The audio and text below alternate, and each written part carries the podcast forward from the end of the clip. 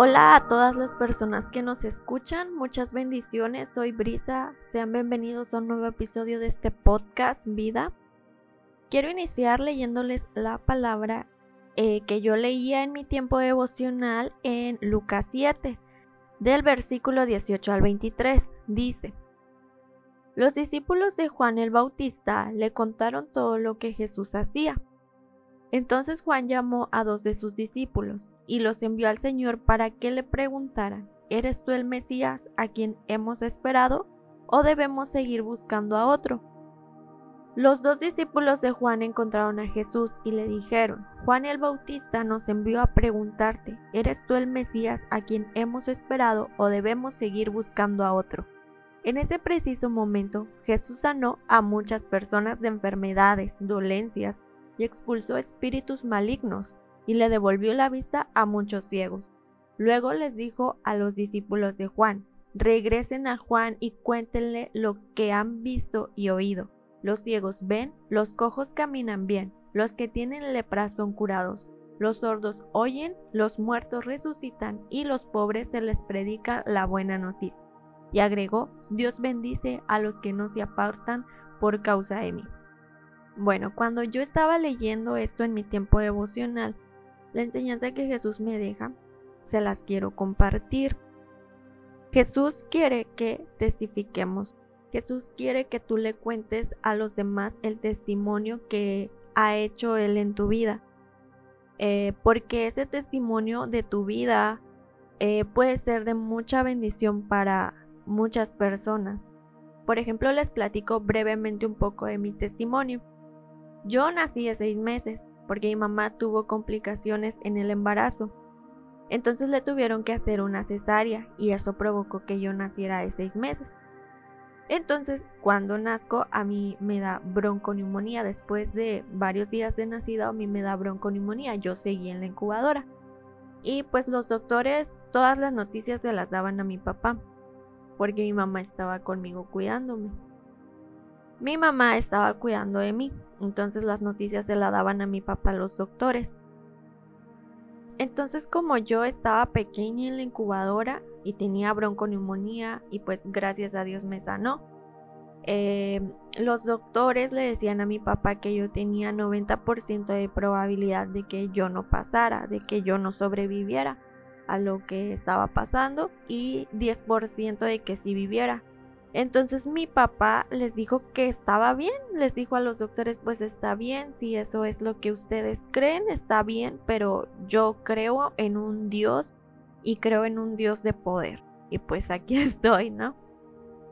Entonces yo creo que Dios, tanto como para ti como para mí, eh, y también pues para las personas que te rodean, tiene un propósito que cumplir Creo que por algo nos tiene en esta tierra y es porque todavía la obra que ha puesto en nosotros, ya sea esos sueños, esos anhelos, esos propósitos de parte de Él, es porque todavía tiene trabajo para nosotros.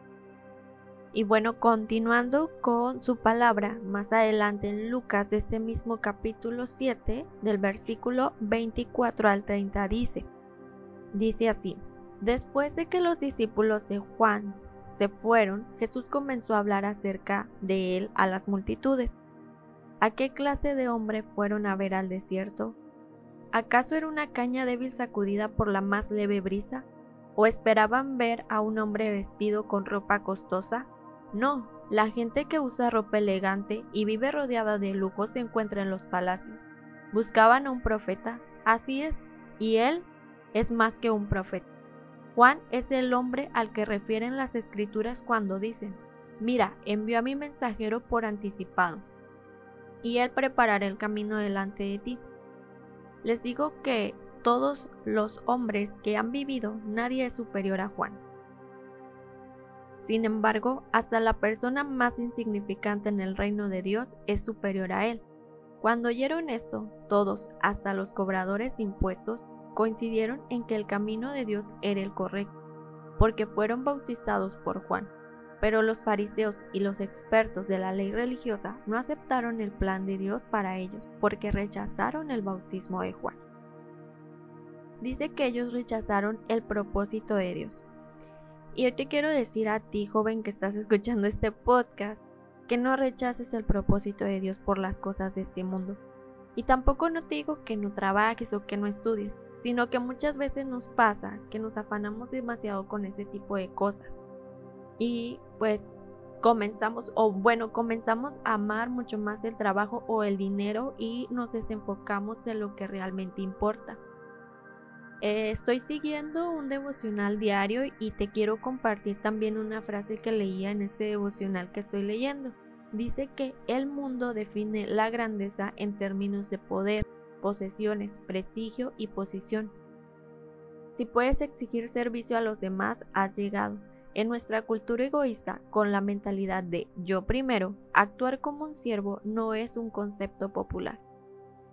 Y creo que es ahí donde todos nos damos cuenta, ¿no? Que tenemos un propósito de Dios y que pues nadie dice que esto va a ser fácil. De hecho, es algo que Jesús nunca dijo. Jesús nunca dijo que esta vida sería fácil, sino que habrá sacrificio y en ese sacrificio tendremos un compromiso eh, pero sabemos también que al hacer ese sacrificio, al estar comprometidos, tendremos una gran recompensa, porque Dios recompensa a los hijos que le obedecen, o Dios recompensa cuando le somos fieles. Y es que también las cosas de este mundo sí son muy tentadoras.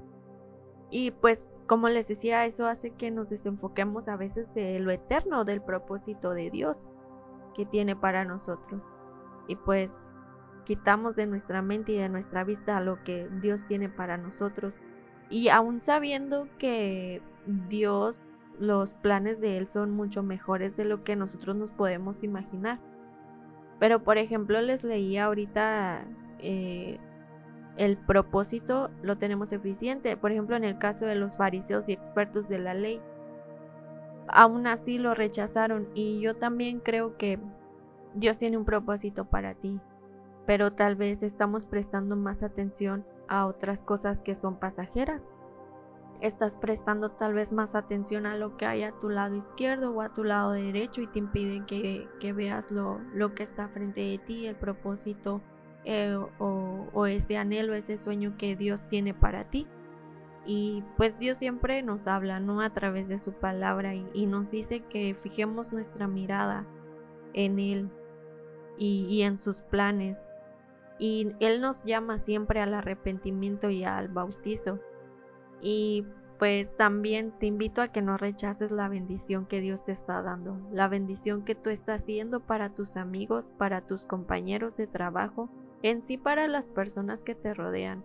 Como les decía al principio, testificar, platicar tu testimonio a los demás puede ser de mucha bendición que a veces nosotros ni siquiera nos imaginamos.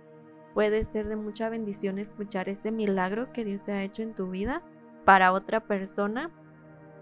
Y a veces nosotros no nos imaginamos el impacto que puede haber al platicar el sinfín de cosas que Dios ha hecho por nosotros y al ir descubriendo pues los planes que Dios tiene para nosotros.